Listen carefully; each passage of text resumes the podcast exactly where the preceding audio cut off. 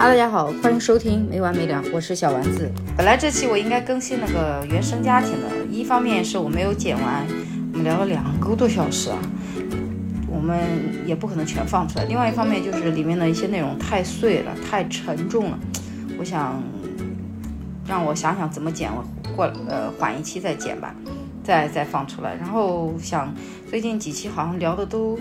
有点沉重的感觉，然后，嗯，我想，所以我们聊点轻松的嘛，就聊一下脱口秀大会吧。嗯，其实脱口秀大会我们看第一期的时候，现在已经更新到第二期了。其实第一第一期的时候，我就是跟呆猫一起看的。呃，当时他也问我说，我们要不要录下来，然后反应啊、讨论什么的。但是我没有录，因为我觉得就是，哎，就我不想蹭脱口秀大会的热度，而且我觉得我可能不会看第二期，可能看了第一期后面就不看了，就算了，不懒得录了。但是没想到我昨天还是看了，因为朋友圈好多人都说不好看。我是一个好奇心特别重的人，他们都说不好看，我想知道有多不好看，所以我还是看完了。看完以后，我想录这一期。然后，其实很多人已经，很多人的播客已经更新了哈。我，我作为一个其实才做了两年的脱口秀演员，我看节目的角度，首先来说还是纯观众的角度，就是我。大多数还是在观众的角度来看这个演出，呃，跟你们是跟跟所有的听众是一样，跟大家是一样的。我没有一种说，嗯，技术上去分析啊，他怎么样怎么样的，那可能是，呃，没有什么。专业上的分析啊，因为我也我也不具备，而且我也不想就是什么，呃，好像自己对什么演员有偏见似的。就我个人，就我观众的角度，我来评判脱口大会，好不好？我记得我们的，我曾经听过一个老师说了一句话，他说我们可能不是最好的演员，但我们一定啊都是专业的观众。所以就从观众一个观众的角度，我们来聊一下脱口大会吧。我是先看的，我因为我刚看完第二期，我先从第二期说吧。呃，我先纠正一个问题，就是脱口大会是这样子，它是线上录的，它跟线下的演出其实是不一样的。呃，我之前其实不知道大家说的这个线上线下的区别有多大，直到我看了什么他们在网上传的视频，包括我自己也在做一些抖音，我发现，就是如果你文本够强，其实对对。对一个演员是没什么太大区别的，文本够强，观众其实很能 get 到的，通过屏幕。但如果你是那种呃呈现型的，呈现很多的表演很多的人，你通过屏幕再透露出来，跟你现场感觉完全不一样。啊，这就是为什么第一期很多人就说那个。步惊云啊，怎么拉垮呀？呃，怎么会赢了张俊什么什么的？但是步惊云的现场，我虽然没有见过他本人，但我以我我我，因为我自己也是这种有点热闹的，我能理解他的现场感。就是，所以我先纠正一个大家的问题，就是线上跟线下的感觉是完全不一样的，不能说完全不一样嘛，就只能说你线上看到的那些人，呃，你觉得他很好没劲的，有可能是他的文本好，可是他当时录的那场的反馈没有。呃，反馈没有那么好，所以呃，现场的领笑员或者观众可能没有投票。那你看到的一些呃，你觉得有点燥，他为什么能进来的那些人，他的线下基本上一定会非常炸。所以就那些相对而言吧，相对而言呈舞台呈现好的人去，如果你稍微有一点过啊，或者是有一些不精准啊，你会很容易吃亏。呃，那你的文本好肯定是最好的嘛。那所以这也就是效果，他一直选人的标准就是他想找文本文本好的，然后编剧类的。呃，但但我跟小新我们讨论过很多次啊，一个好的脱口演员肯定不是只看文本的，文本占一部分，呈现占一部分，是吧？现场感占一部分，呃，松弛感占一部分，节奏感一部分，很多很多方方面面，包括你自己的一个观众的讨喜度，甚至都就是你的观众缘，甚至都占一部分，就很多方面。但是效果为什么他喜欢一些文本好的？一方面他可以挖来一些人做编剧，因为效果有很多这种商务节目嘛，它是需要编剧的。另外一方面就是你的文本好，你透过屏幕给观众反馈到的，他的偏差是不会特别大的，明白吧？就不会特别大。就这个人文本好，基本上在舞台上你就会觉得，你可能会虽然觉得他有点点收着，但你看他的他呃他从屏幕传出来的效果，呃是很好的，不会大打折扣啊。这就是我跟你想说的点。那因为我的个人的文本也不是很好，一般啊，只我对我自己文本的判断一直是，我觉得我的文本六十分，加上我的表演，我可以达到这个演出的八十分。我我对自己就是对于自己目前阶段的要求，就是在线下演出是个八十分的演员。我觉得我是呃做到了，差不多，呃，就我目前的水平跟目前的努力程度加。目前的线下的效果来看，我觉得我是做到八十分了，就是一般的小场子是能 hold 得住的。呃，但是我也没有被他们选过什么效果训练营啊什么的，我报过一两次也没有选上，也不再报了，因为我明确的知道我不是他们要找的人。呃，还有另外一点就是，嗯，还有就是表演的风格，就表演的风格而言啊，有些人就比如说，有些人他比较偏重一些故事性，或者有些人偏重一些表达型，呃，五分钟真的很短。你根本都没有进状态，观众都没有进你的状态，就讲完了。就你就我进我看了三 D，就是三 D 那段就明显，呃，如果他的整个那套段子放到他专场里会非常好。可是，在整个呃嗯呃演出的时候，包括海源都贼好，但是在演出的时候你就感觉好像缺了那么一些啊。海源不只是这个问题，然后呃另外一点就是观众呢呃。这就是演员的一个讨喜度吧，就是观众缘。就一个人上台，他的观众缘，你一上台你就喜欢这个人，他很亲切。然后他透过屏幕，你还是会觉得这个人很亲切。比如小慧，对吧？这个就你你会给他加分。他的线下不管怎么样，你都会给他加分，这是一方面。所以我跟你刚刚跟大家说了，就三个方面嘛。第一就是，首先你屏幕跟线下是有区别的。其次，呃，其次是什么来着？我的天，我刚说完我就忘了。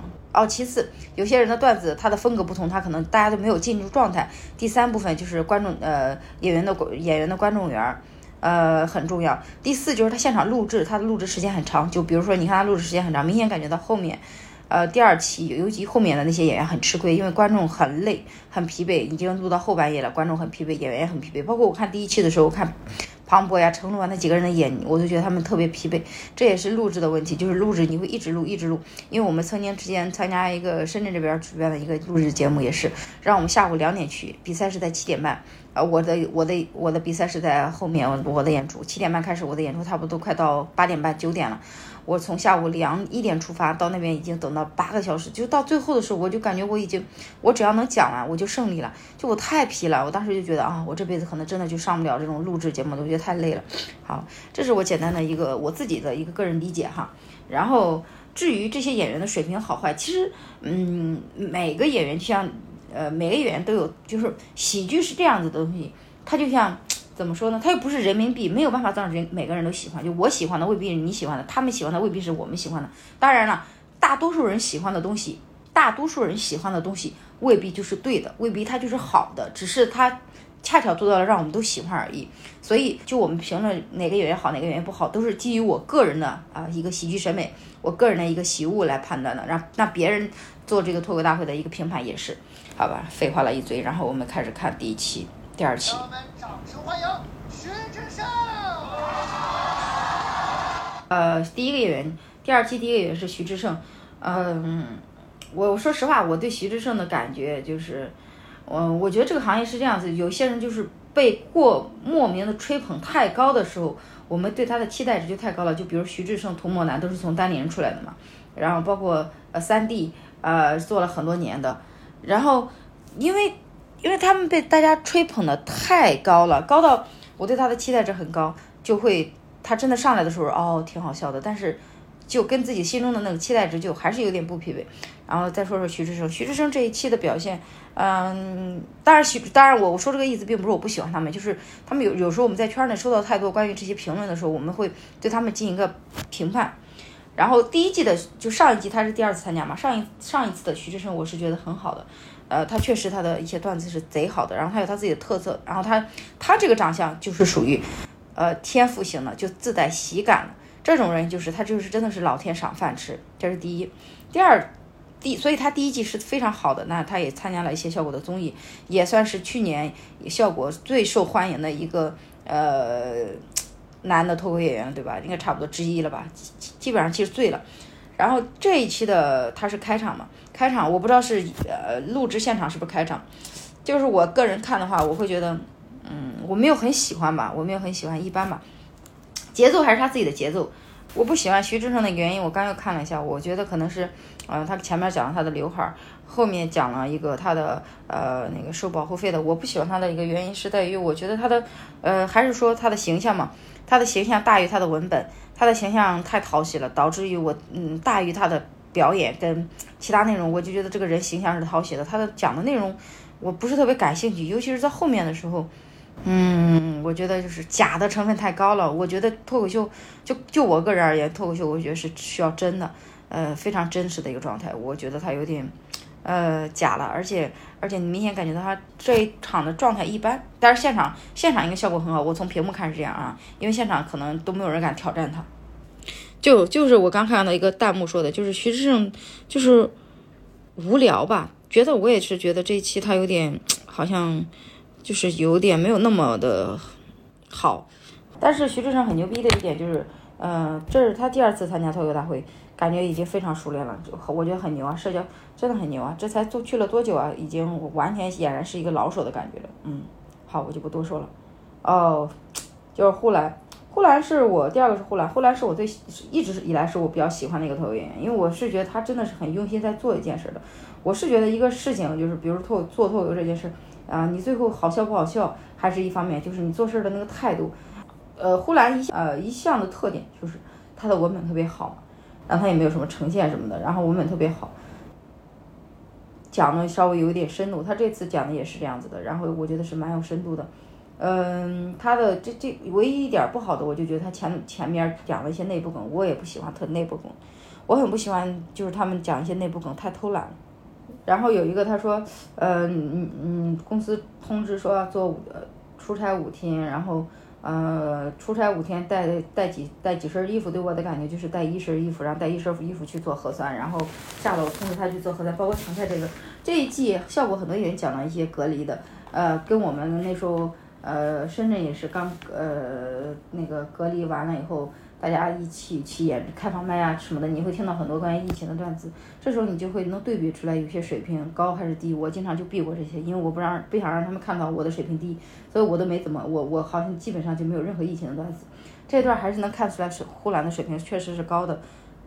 呃，然后第三个也杨波，呃杨波我就不多点评了，因为我不是呃我看，其实这这次我还不错，全看完了，之前我都没有看完过他的，嗯看完。之前他讲过，经常跳过的，这次我看完了，呃，好笑也还是好笑的，有一些好笑的点的，但是我个人不喜欢他的一些风格吧，就是，嗯，就是他整个人感觉这一季我觉得还好，上一季尤其感觉很油腻，这季还好，就没有那么油腻了。然后他的这个，呃，创作就整个 One Liner，我没有很喜欢，嗯，太假了，因为我不喜欢太假的东西。另外一点就是他的风格完完全全模仿的是国外的一个演员叫安东尼·杰瑟列嘛，我就挺难受的吧。挺难受的，我觉得这是一个没有任何，就就怎么说，感觉就完全模仿，就不喜欢。然后还很假，呃，然后是孟川，孟川我觉得挺好的，孟川其实一直都是文本挺好的，问孟川也是呃一向在效果那边是以呃文本好，然后带带学带学员啊创有自己的创作方法的。这这一段我觉得他才两个灯，其实应该至少是三个灯吧，这还挺惊讶的。呃，孟川的问问题还是我觉得他的呈现太差了，差到我就觉得他讲的好多东西都太假了，不知道为啥，感觉进不了他的状态的感觉。然后，但是他的文没有那么好，然后又问了他，他又又说是真事儿，所以我觉得这也是也是他的一个问题吧，就呈现弱。但是我觉得他是值得三灯的，好像最后是两灯吧，两灯。跟他比的这个女生是叫那个这个新人，哦，这个新人叫什么唐什么香来着？啊，这个女生还挺好的。呃，文本呀、节奏啊都挺好的，就是，就文本还可以，然后就是有一点咋说呢，不适应这个场子吧，也没有多喜欢。但是，呃，说一下，嗯，跟孟川 PK 的这个演员叫唐香玉，是个女士，一个新人，我之前也听过这个名字，但对她不了解啊。然后就一个新人而言，讲了七八个月的话，我觉得应该是挺好的。呃，然后。呃，我其实一直很好奇这个行业，他讲几个月讲几个月是怎么算的？是从第一次上台开始算的，还是从第一次上演开始算的？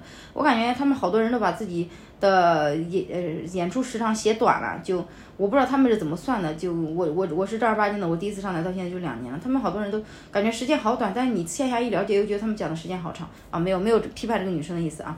然后她的，我觉得她是是不太适应这个现场，她以后会更好的。呃，我对她就是。不不痛不痒吧，女女脱口演员毕竟我还是支持一些的，嗯，哦，说一下这个，呃，袅袅也不做评价了吧，我对袅袅的风格怎么说呢，就是挺好的，挺好的，我没有什么特别想说或者不想说的。然后接下来是一个慢台的组合，新人的漫才组合，我觉得这个女生挺棒的，这个女生挺棒的，然后这个男生一般，对，女生可以换考虑换个搭档，哼。我听到听好多人说这这个组合还线下也还行，好像我不知道不太了解，嗯，这个俱乐部我也没有去过，来风的厦门来风的这个女生我觉得挺棒的，继续加油。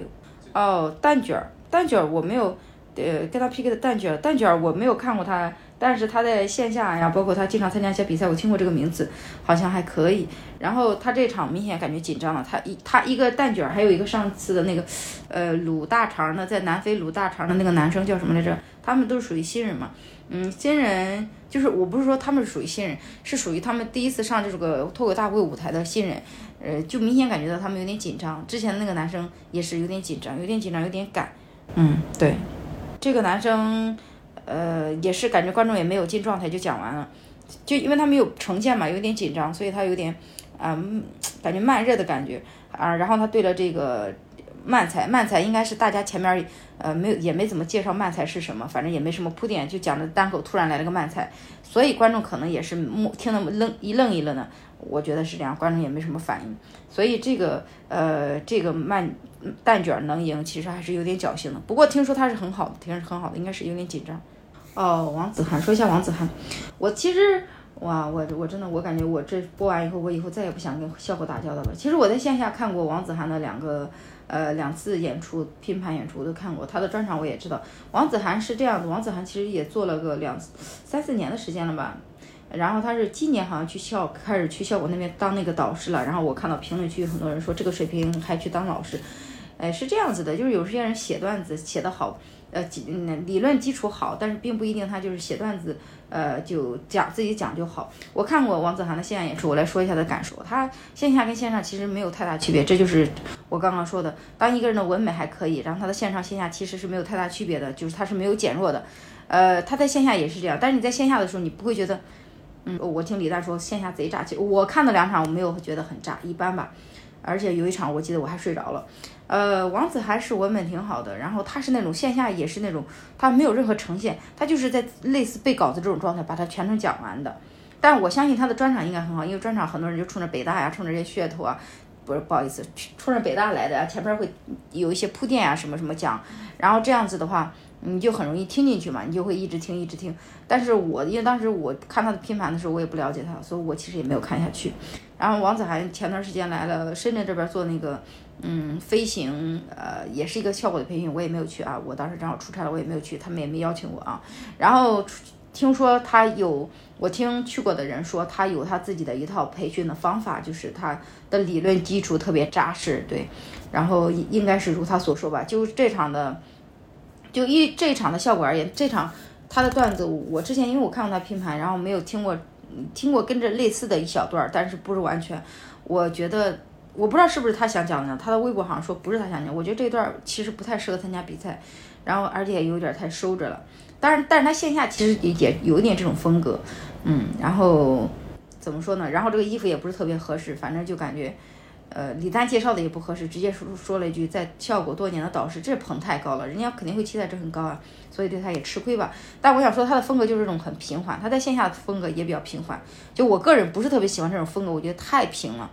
然后我觉得就跟一就一点表呈现都没有，跟背稿子似的，我会觉得不好。但是人家是有才华、有水平的，好吧，我也不多说了。对，然后，哦，韦大爷，韦大爷，我在线下看过韦大爷的演出，看过他的主持。韦大爷是我看过一场主持，我我我其实之前在呃线上看演出的时候，嗯，看过就是咱们看脱口大会的时候看过一两次韦大爷嘛，就是不会有太多的呃印象，因为他自己也说了嘛，他很少，他没有多少人记住他。我也看过，也也是确实是感觉好像对他没什么印象。直到我看到他线下的那个演出，我觉得他主持确实是很好的，主持贼好。确实很好，那场我看过的一场挺冷的，就是他要不是他的主持那场会垮死，主持挺好的。然后他今天讲的这一段东西让我会觉得，哦，脱口秀大会开始有所有所尝试，有所努力了。就我们开始讲一些温情的东西，真实的东西。然后我可能可能笑笑的没有那么炸，但是这是我想讲的。我对，所以我对韦韦大爷这一段讲的，我觉得挺 respect，因为这段在线下讲应该可以。在线上讲其实风险挺大的，然后他做到了。就伟大爷，我这点还挺欣赏的。对，伟大爷如果能听到我的播客的话，好安排我去长沙演出，好不好？嗯，开玩笑的，他也听不到啊。呃，然后跟伟大爷 PK 的是那个外卖小哥，那个外卖小哥我觉得挺棒的。呃，这个外卖小哥如果换一个人，不是伟大爷的话，他应该是能进的。我觉得挺有自己特色的，然后做的时间也不久，觉得挺厉害的，加油。说一下三 D 吧，因为三弟没上台之前，我也听他的名字听了好多次。三弟是这样子，三弟是因为之前他他其实一直是效果的编剧，但是他因为有呃不小心跟别的公司呃签了一个合同，所以呢呃导致他没有办法去露脸，所以他就一直在做脱口秀，也在在写做编剧，但他没有办法上台，然后。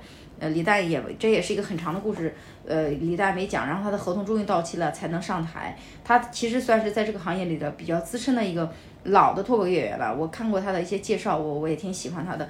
呃，这场的段子我觉得太赶了，观众完全不了解他的情况下，直接就开始讲这些东西，然后，呃，有一点赶，然后还有就是他的文本有点平了，就是文本平的感意思就是说，呃，还是我觉得有点重表达。重表达，然后重太重表达了，导致感觉观众可能就导致那些，比如这些领校员，其实这也不是给观众听的，主要是给领校员听的，感觉可能也不是特别热吧。然后有点有点遗憾吧，三弟其实还是有点遗憾。有时候有时候人就是这样子，你在一个行业做久了，就可能想证明自己啊，而且也不适应舞台，他也是第一次上台，就反正有一点遗憾。但是这段也确实也没有那么好，其实我看一下啊。就是你在线下的时候，你根本不会注意这些字眼，啊，不会抠这些字眼。但是你看，他一通过屏幕放出来，你就很容易看到字幕。就比如说，他说啊，女生怎么样怎么样，我们所有女生怎么怎么样，那观众就很，我看到弹幕就大家就会说很敏感嘛就很敏感，对吧？你只代表你自己，就这就是我自己写我段子的时候也是，我讲我段子，我只代表我自己，我就不想代表任何人，我不想，就是首先来说，我不想被骂，哈，我是一个玻璃心的人，我不想被骂。其次。呃，我不想代表别人，所以我的段子经常我不写一些什么别人的事儿，我只说我自己。然后，如果你从我的故事里共鸣到什么，那是你的问题了，就跟我没有关系了。那他这个东西，可能线下讲贼炸，但是他也是男权，然也是有女有点女权的这套嘛。然后在线上的话，一放出来就感觉啊，好像挺过的那种感觉。然后他有一段讲女生，呃，什么跟男生约啊，要那约会啊，要带多少东西，男生啊出门要带多少，那那那还蛮真实的。我觉得他的，我觉得他的段子质量其实是蛮高的。然后，确实是一个老演员来的，线下应该效果挺好的。希望，嗯，有机会再见吧，明年再见了。哦，然后英宁，英宁是之前跟小小鹿也是一起在单立人的，然后现在跑到效果去了。英宁我也是听他的名字听了好多次了，我没有看过他效果线下效果怎么样，但是线上这一段确实呈现挺多的，然后也挺飒的。我我我们个人从舞台上看的感觉就是感觉有点用力过度，这就是呈现的一个亏吃亏的地方。觉得他表演太多了，你就感觉是不是有点用力过度？我也觉得好像是不是有点用力过度了。然后呃讲什么地质大学这一段什么的，我感觉是不是有点用力过度了？其他也没啥，就稍微有一点点吃亏吧。其实他的水平，呃晋级也是没有什么问题的。就是你线下比如说吐槽一个东西，然后你是无所谓的，吐槽男人也好，吐槽前任也好，吐槽学校也好都无所谓。但是你一到线上就无限放大。就比如说你他现在吐槽中国地质大学，就人那么好的学校，你吐槽，就感觉就是觉得怪怪的，你知道吧？所以也是一个，这就是线上跟线下也是一个区别吧。就是在线上，你的每一个动作都会无限放大，呃，然后 Kid 给他 Kid 是 Kid，Kid 这这一季我觉得进步挺多的，这一场表现还挺好的。他你稍微好像是比了赢了还是 PK 了还是怎么样？我看投票。说到 Kid，然后后面有还有杨笠，我就想说一下，就是嗯，现在大家就是在吃这个性别红利啊，就是一直在女权啊这些东西。哎呀，我我很我说实话，我去年是其实没有 get get 到杨笠的笑点的。这一期大家都觉得他很弱，是很差，反倒这一期我觉得还挺这这段我觉得还行啊，挺好的。虽然不至于四灯嘛，我感觉四灯稍微有点多了啊，但是呃人气真的很旺。他一上台之前，我真的，一上台之前，我那个人气绝对是人气大于实力的感觉。呃，我真的觉得，嗯，我们有时候。把这个男女对立啊，把这个呃男性女性分得太清楚了。我最近在看一本书，叫《亲密关系》，他当当时就这么说，他说男人跟女人在不同的星球，这句话是错的，就是男人跟男人，男人跟男人之间的差别要大于男人跟女人之间的差别，就是他是不分性别，我们不应该扩大那么多的。呃，Kid 包括呃，包括杨笠讲的，杨笠这次讲的啥我都不记得，但但是他舞台状态确实挺舒服的，他有他自己的节奏，很舒服。我以前其实不是特别喜欢杨笠，这一季我自己也进步了嘛，最近一两年我也觉得啊，他也也蛮好的，挺舒服的，挺好的。呃，但我说实话，我真的觉得，嗯，效果搞这一套男女啊性别对立搞得太夸张了，就是吃这些红利什么什么，人要火很简单，人要火说白了就是要么尖锐，对吗？要么非常非常优秀。对吧？你要做不到很优秀，那你就足够尖锐，或者足够的去炫炫去晒，那他他们就做到这一点，他们就利用这个什么男女对比的这些东西，观众喜欢听嘛，就一直在搞，一直在搞。呃，包括 Kid 讲这些，其实确实是观众现场效果应该挺好的，女生很很抓住了很多女生的小心思啊，什么什么的。呃，我个人是觉得有点太迎合观众了。我我最近呃在看的一本书叫《亲密关系》，就上面就说嘛，就是男人跟女人他来自不同的星球，这句话是错的。就是男人跟女人之间的差距没有那么大，他甚至都男人跟女人之间的差距甚至都没有男人跟男人之间的差距大。然后他就说，男人跟女人也不是说是完全不能理解，是因为就是男人是一更侧重，就是说人呀有表达性跟工具性两种两种性质。那男人更很多的男人。比较具有工具性，很多的女人具有表达性，所以大家的说的点可能不在一个点上，但并不代表有一部分的男人他就不具，他就不是呃表达性的，他也是可能是表达性的。反正那亲密关系那本书我就觉得挺好的，讲完以后我对我我虽然我我我一直都不太支持这种性别对立太太严重，我不是不太支持，但是我没有想过怎么样才能不支持，怎么样才能是对的。我看完那本书，我觉得还受益蛮蛮多的。我我是这样觉得哈，就是你当你要做一个事情，你要骂男人的时候，首先你要把男人研究透；你要骂一个东西的时候，你首先你要自己要要比他懂。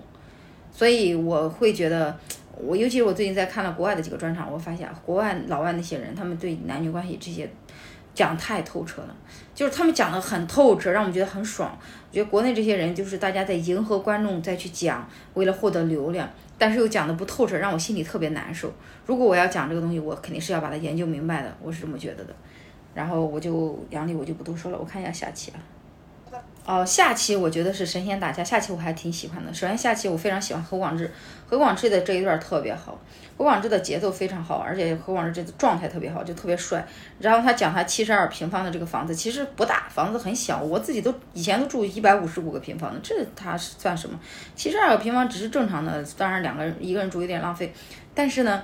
他就把这段讲的贼好，就是那个什么八米从这边到这边要酝酿悲伤，到阳台上去酝酿悲伤。因为当你的生活很满足了以后，你真的，你知道吗？就和就从广志之前讲他很穷坐地铁，到他有钱，其实这个心态，当你有钱了以后，你再去创作，你都没有什么负面情绪，没有什么困难，没有什么痛苦的时候，你去创作其实没有那么容易。但是他这一季。突破了，然后他这期就感觉哦，他虽然啊生活的质量上去了，但是他还可以创作出来东西。我觉得这个这个创作能力还是挺厉害的。然后这段也确实挺好笑的，嗯，我觉得我这段我我何广这段我我觉得确实是这段贼好。就是整个第二期我最喜欢的演员就是何广智跟 House，对，第二期第二期哦，秋瑞我个人不评价啊，秋瑞真的是，哎，我说句实在话，真的被人弄出来的黑点太多了，抄袭事件。也不能说抄袭吧，抄袭啊，撞梗啊，被人挖出来一波又一波。然后他这个小眼睛一挤，我感觉太精明了。我个人就啊，对不起，但是我个人真的就不太喜欢他。然后他的这一段我也不是特别喜欢。呃，我不喜欢很大的原因就是海底捞这一段太多人讲了，就是你甚至都不知道重复不重复，跟别人撞没撞。嗯，加上秋瑞的一些那个什么东西，我我很我很难想象，可能会不过段时间就有人开始。有人又是说撞，而且海底捞真的好老了。海底捞的服务啊，什么什么的，前两年确实是这样子，这两年已经没有那么夸张了。所以这一段整个文本我觉得有点老了。然后我个人不是特别喜欢秋日的风格，呃，主要还是因为他的一些呃什么上一季比赛就被人弄出来什么撞啊、梗啊、抄袭啊什么，碰到的这些事儿以后，再加上这个，我就我我不是特别喜欢。反正他四登他四登吧，反正他厉害就厉害吧，我不喜欢，一般。谢谢大家，我是毛东。呃，毛东这一段儿，毛东也是，我觉得我 get 不到他的帅点，然后大家他做了基本无害，他粉丝挺多的，然后也做了去做了协调，我一直 get 不到他的点，就是我 get 不到大家喜欢他的点在哪儿。他也是河南人，我也是河南人，我按说我应该喜欢他的，但是我 get 不到点在哪儿。然后他这一身，他他这一身上台的时候，我就一个感觉就是他这一身太花哨了，他那个衣服上身太花哨了，然后他那个裤子太奇怪，就感觉会让我转移我的重点，你知道吗？就一个一个脱口演员在台上，他真的会被我们审视一遍，从上到下。就我，你知道吗？我跟你说个笑话，就有一次我冷场了，然后有个观众在下面嘀嘀咕咕，我说你在说什么？他说我在看你的手，你的手好小呀。就当你当你在台上的时候，真的会被观众全部的审视。所以我一般我就觉得不建议演员穿太花哨，他穿的好花哨呀，他的花哨加上他又胖了，上身穿那么花哨，裤子又很奇怪，就会让我一直看他的这身衣服，我就觉得很怪、很油腻、很，以至于我都没有怎么听下去他讲了啥。所以，嗯，我没有 get 到毛东的嗯关帅点，也没有 get 到 get 到他的段子的好的点。哦，橙色预警跟那个呃叫什么来着？肉食动物我就不评价了，因为我对漫才我真的完全不懂。不不，橙色预警还可以了。橙色预警这一季上一季他他们俩出来我都没有看下去，这一季我起码差不多看看完了。其实就是打。我看不完不是因为他们的问题，主要是因为我真的不喜欢漫才，就是我自己特别不喜欢漫才，就是我。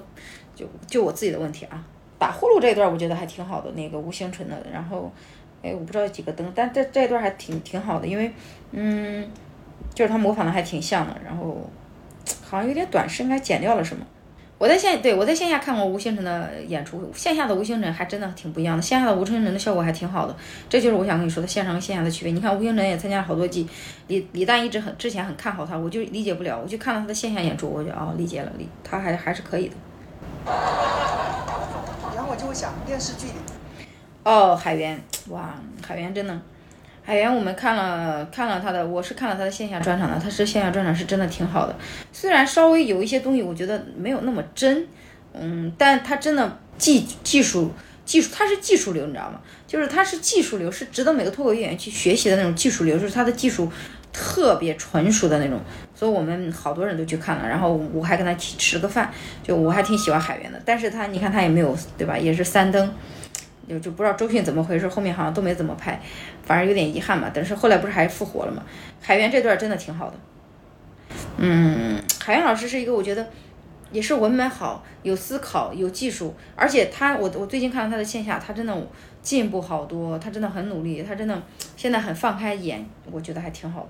航哥线下我也看过这段，就我看的而言，我觉得线上跟线下的区别不是特别大，线下也效果也还好，也没有，也感觉好像应该没有受太大限制吧。其实你看它，它是有很多呈现的，所以它的线上跟线下其实呃区别不是很大。我就我而言，我觉得没有削弱太多的。哦，我想重点说一下 House，这 House 跟何广智真的是我呃第二期看到的最喜欢的两个演员，就是 House 真的。他上次来深圳给童梦楠开场，我当时就觉得好亏啊！他都做了那么久了，他给童梦楠，童梦楠就是真的脱口行业这个新人，童梦楠开场，而且他这段真的水准很高，我就觉得很奇怪。然后他上了脱口大会讲了这一段，大家都听到了，我觉得我贼开心，因为我真的觉得 House 很好，很厉害，嗯，效果也很好。他竟然轮到给别人开场，你知道吗？就觉得很不爽。然后他这段让大家看到了，我很喜欢我啊，我在。我看着的时候，我都好激动。这这一段我真的，我这这一期我最喜欢的就是 House 何广智，呼兰也还可以，对呼兰。最后两个人，最后两个人吧，最后两个人那个新人名字我没记住。哦哦，小四爷挺有自己的特色的，挺有自己的特色的，继续加油，我觉得还可以。然后，呃，姜子浩，姜子浩，我说实话，我之前一直没有 get 到他的点。这一次还好，这次感觉放松很多。我一直觉得他的偶像包袱大于他的好笑，然后他都说他很帅，我也没 get 到他的很帅。但是，嗯，包括呃，但是确实跟前几季比，这段我觉得是进步了，所以我也能理理解呃李诞去复活他。对，然后我重点在最后最后我再说一下第一期吧。第一期其实争议蛮大的，对吧？啊，说到第一期，我就想说我大张伟跟呃那个叫什么来着？这个叫什么？王冕，我王冕真的不要再出现在脱口秀大会上，我真的很不喜欢王冕。首先就觉得他那个嗯，音乐脱口秀国外不是没有，也不是他首创的，国外也有，但是真的比他好笑太多了。然后其次他在春晚上很尴尬，没想到这种尴尬的出出场竟然又延续到了脱口大会。哇，我看完开场，我看开场多久？开场那十来分钟太煎熬了，真的。我希望，嗯，哎呀，王冕真的被捧太高了，捧太高了，我会觉得理解不了。当然了，这可能是我的局限性，我没有看过他现场的演出，我不知道怎么样。但是我真的觉得我不太喜欢王冕哈。我我真的我这次一次表达完我对效果的这这些演员的喜欢不喜欢，我觉得我可能被这个行业封杀了，但不管了。张俊，我张俊之前我在他在没有上脱口大会之前，我就在广州看过他演出，我当时觉得他贼棒，然后我特别想，我当时他下来以后，我就跟他说，我说你好厉害呀，然后好喜欢他有还有一段段子是讲那个呃学车的，这上面没讲，挺好的。然后这一次我看他比赛，我感觉，然后他去上脱口的脱口大会，马上就火了，马上就很火嘛，去年就很火。这次我感觉。他有点油腻了，有点飘了，不知道为啥就去我我我能想象嘛，人火了以后可能就会有点飘吧。我是觉得有点点飘了，然后也听到了一点点什么小八卦什么的，就感觉就是没有那么好的印象了。但是这一段我觉得步惊云还挺棒的，我能想象步惊云现场的效果是很炸的，就是他讲，但是从呃我们来看的话，我会觉得啊他的文本有点弱，从那个。呃，视频的反馈来看，但是他俩步惊云能赢，我一点不惊讶。我觉得他俩就是就文本而言半斤八两，就现场呈现而言，步惊云比他好，应该是比他好的，对，能看得出来。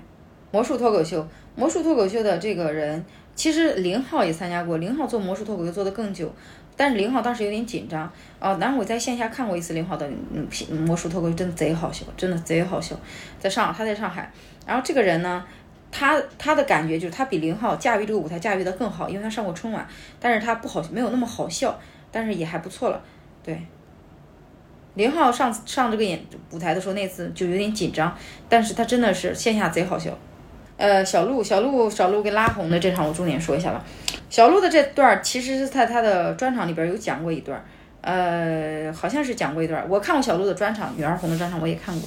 然后他在他的专场这一部分内容其实有讲，首先小鹿的这个妆容，加上他这个西装，就感觉给人一种不能亲近的感觉。然后又给人介绍的他是什么来着？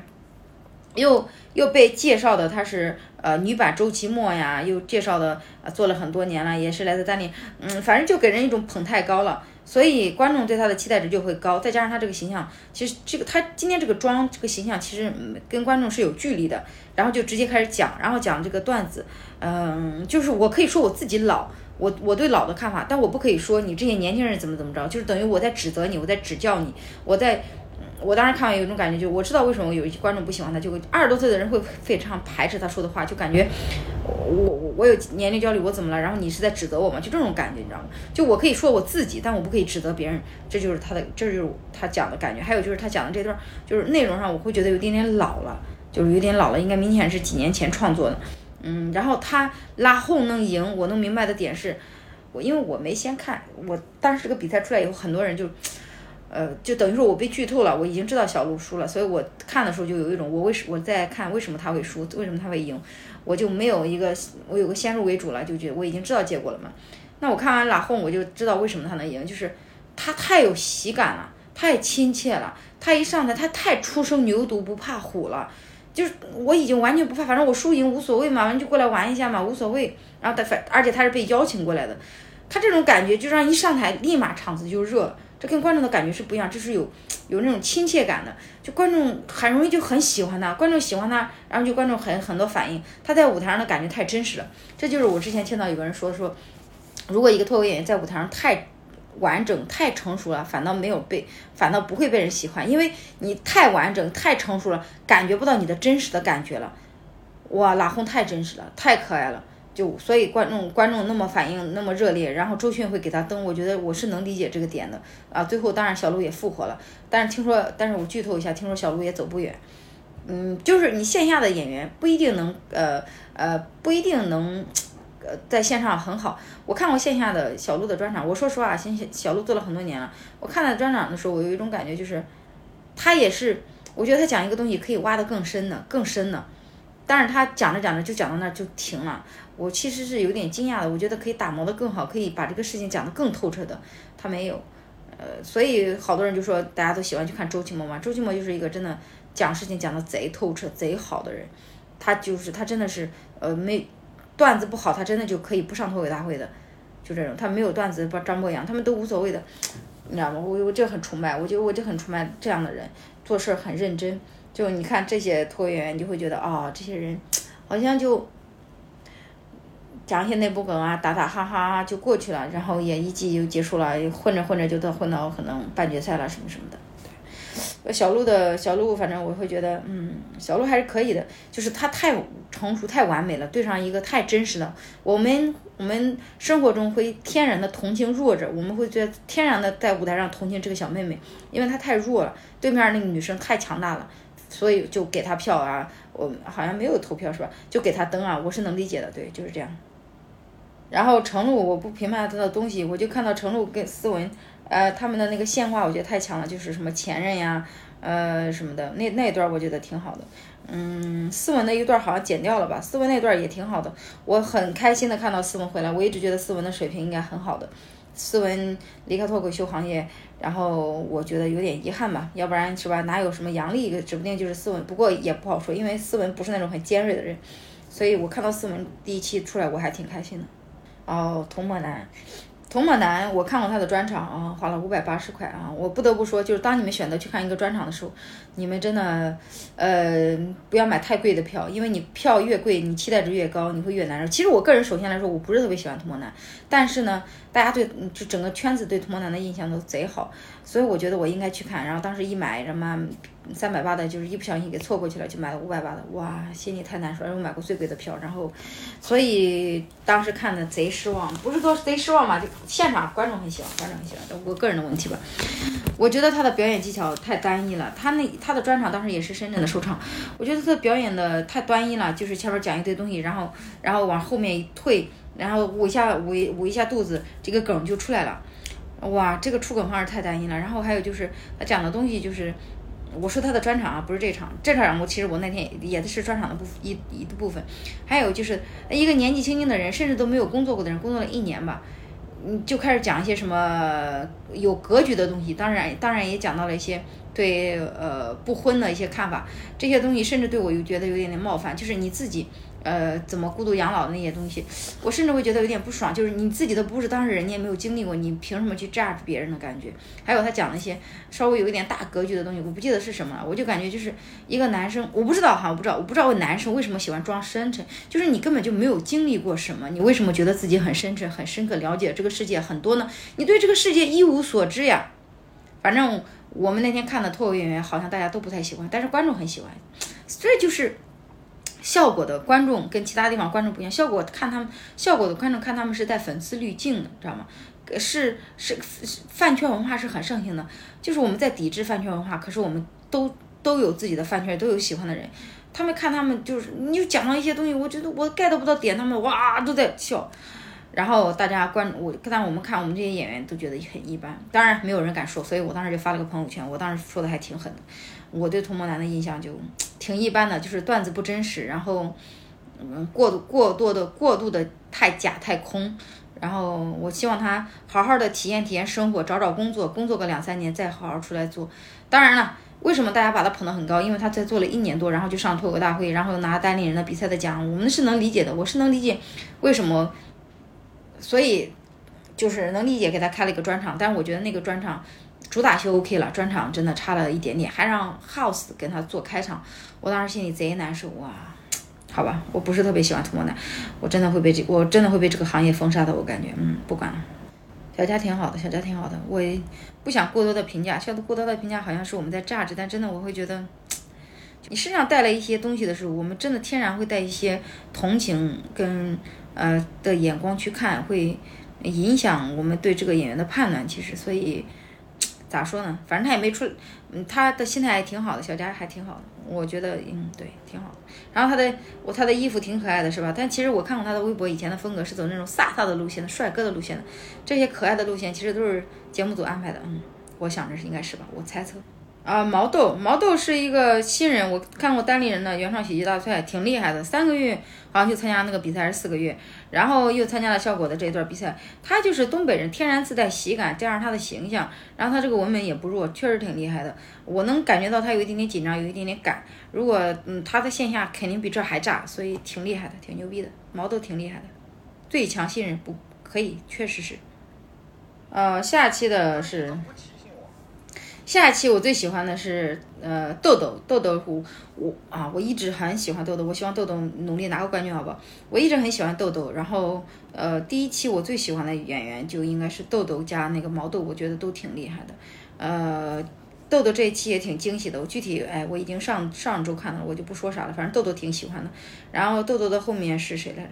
哦，黑灯老师，黑灯老师，我线下也看过他的演出，他是他眼光虽然他眼睛虽然不好，但是他是全是。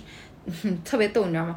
全上海赶场最多的演员是一个瞎子，这是他们在线下说开的玩笑，但是他挺厉害的。然后，就是我们对这种身体有一些残疾的人，我们会有天然的一个弱同情，然后我们不知道该不该说，会不会冒犯到他。虽然他们自己很看得开，嗯，对。然后黑灯老师还在我们有一个我们有一个演出群，然后他也在那个群里，经常还挺逗，他都是用语音，呃，那个呃发在群里聊天，我觉得还挺可爱的。啊，小北这期小北太可爱了，小北卡词儿卡了那么多次，但是就反倒是，这就是我刚刚说的真实。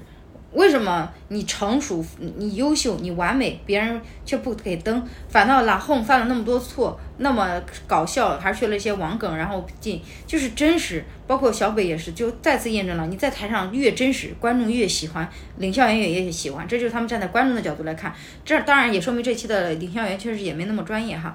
但是就这就是真实，你知道吗？你会被那个你在现场也一样，你会被那个真实的情况给感染的。你感染完以后，你就自然想鼓掌，你就场子就很热，场子很热。他们领笑员不懂的话，他们就只能跟场子的热的情况，然后来给给你找灯还是不给灯了。哦，对，我想说一下，还有一个事。说这个黄大妈，黄大妈，我是之前听说了一个年纪很大的大妈，但是呃我没有看过她的演出，觉得挺棒的。对我好厉害，我也希望我妈会可以讲脱口秀。我妈一直想说试试的，他们都没去。然后对这一期比较争议的两个事件就是 Rock 跟那个呃小慧，还有一个就是拉红跟呃小鹿。呃，Rock 跟小慧，我这么说吧，小慧我相信小慧退赛肯定不是啊一时的，或者说嗯他他应该不是一时决定要退赛的，只是。他确实当时，呃，我看了一下现场他们说的情况，就是他们其实在现场聊了很多话，只是被剪掉了。呃，就我们看的反馈而言，Rock 跟小慧的那场，呃，表现我觉得是半斤八两。其实他们家他们俩不分上下的，所以现场的灯的情况也确实让交给观众了。观众投票给小慧也是很正常的，因为小慧肯定是比 Rock 更有观众缘的。然后现场也都是女生，李诞才会说 Rock 确实没有异性缘，就没有观众缘，没有观众给他投票嘛。所以我是能理解的，嗯，然后呃，然后他们就说李诞说很多的呃评论就说什么呃小慧什么没有签约呀排斥啊，我觉得没有，好像谈不上嘛，因为效果好像能上他们节目的基本上都签约了，小慧应该是签约了的，我记得小慧是签约了的，呃，然后谈不上谁欺负谁吧。说一个问题就是上脱口大会是为了出名的，出名你的身价上去，你就可以接商务。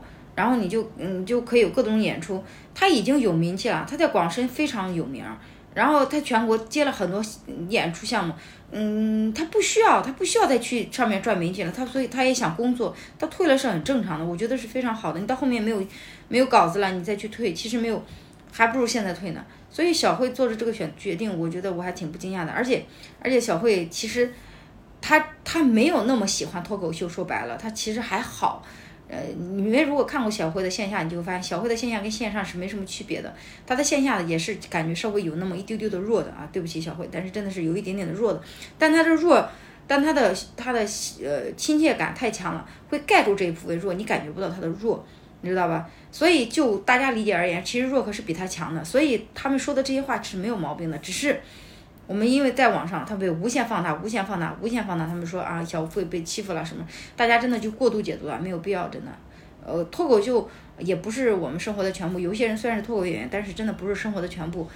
对，我还有 Nora，Nora，我是觉得就是挺奇怪的。我是感觉应该他线下应该也是主持挺好的，亲切型的。我在上海去了几天，也没有看到他的演出，但是线上。特别局促，特别紧张，然后他讲的东西有点碎，然后梗不强，显得特别弱。但是线下应该还好，这就是也是他也不太适合线上嘛。但是那儿也是贼挣钱啊，线下那个商务啊贼多。还有就是杨蒙也挺厉害的这一期，杨蒙进步了。对，其他没啥想说的了。反正我感觉有时候是我们大家过度解读太多了。其实这个节目，大家水准谁怎么样，谁什么样，圈内都很清楚。我今天也说了很多人的坏话啊，什么什么的，我觉得我很客观啊，那你也，我也被很多人说不好听嘛，无所谓了哈，反正就就就这样了嘛。